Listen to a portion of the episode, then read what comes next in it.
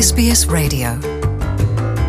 O surfista Gabriel Medina está de volta. Ele retorna ao circuito, à Liga Mundial de Surf, na etapa da D-Land, na Indonésia, prova que tem a previsão de começar no final desse mês de maio. O tricampeão mundial, o Gabriel Medina, ficou fora das cinco primeiras etapas da temporada da World Surf League desse ano para cuidar da saúde mental. O que, que é isso? Ele teve um ano passado muito conturbado. Ele teve problemas familiares, briga com a mãe e depois se separou da ex-mulher, agora ex-mulher, a, a manequim Yasmin Brunet, que inclusive foi pivô de uma briga do Gabriel Medina com o Comitê Olímpico do Brasil, porque ele queria levar a Yasmin Brunet como treinadora dele no, nos Jogos Olímpicos de Tóquio e foi proibida. O Comitê Olímpico não deu, proibida não, mas ele não deu credencial para ela. Ele acabou indo sem a Yasmin e ficou longe de ganhar uma medalha olímpica nessa competição, que era um dos objetivos dele. Depois ele ganhou o Campeonato Mundial, o tricampeonato mundial, que foi muito bom, mas ele teve de tudo, até para competir no Tahiti.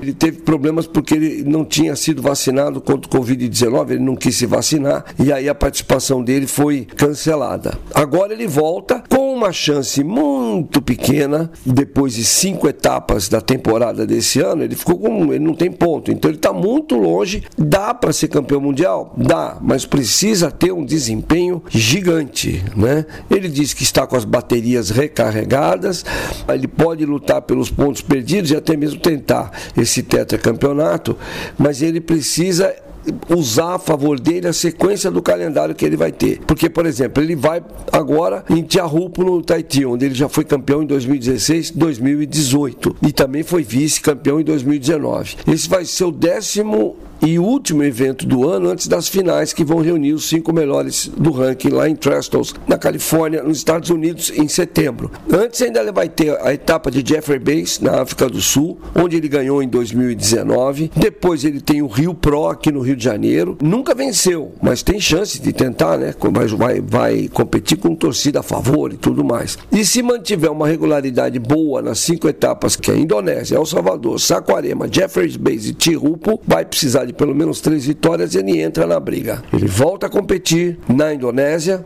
em G-Land.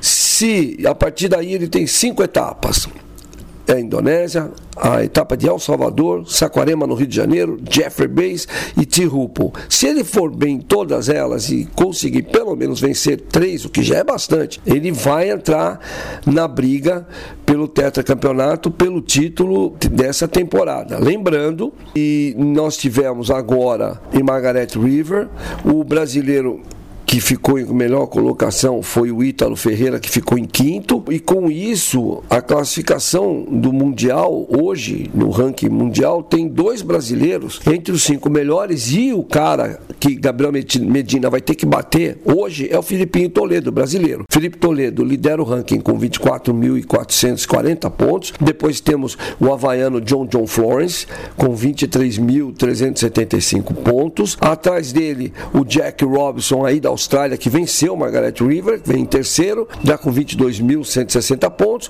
O Ethan Ewing, da Austrália, também com 19.855 pontos. E em quinto lugar, o Ítalo Ferreira, com 18.000 895 pontos. Esses são os cinco primeiros surfistas do ranking que vão ter agora a companhia de Gabriel Medina, que jura estar bem para brigar pelo seu tetracampeonato. Vamos ver, né? Como é que vai ser. A gente já viu gente, mas aí é gente muito especial, como Kelly Slater, que conseguiu fazer isso, mas nem todo mundo, né? Vamos ver se o Gabriel Medina está nessa, nesse patamar do surf mundial. Bom, era essa a história que eu queria contar para vocês. Eu volto depois com mais notícias daqui do Brasil. São Paulo, PSBS, Luciano Borges. Want to hear more stories like this? Listen on Apple Podcasts, Google Podcasts, Spotify, or wherever you get your podcasts from.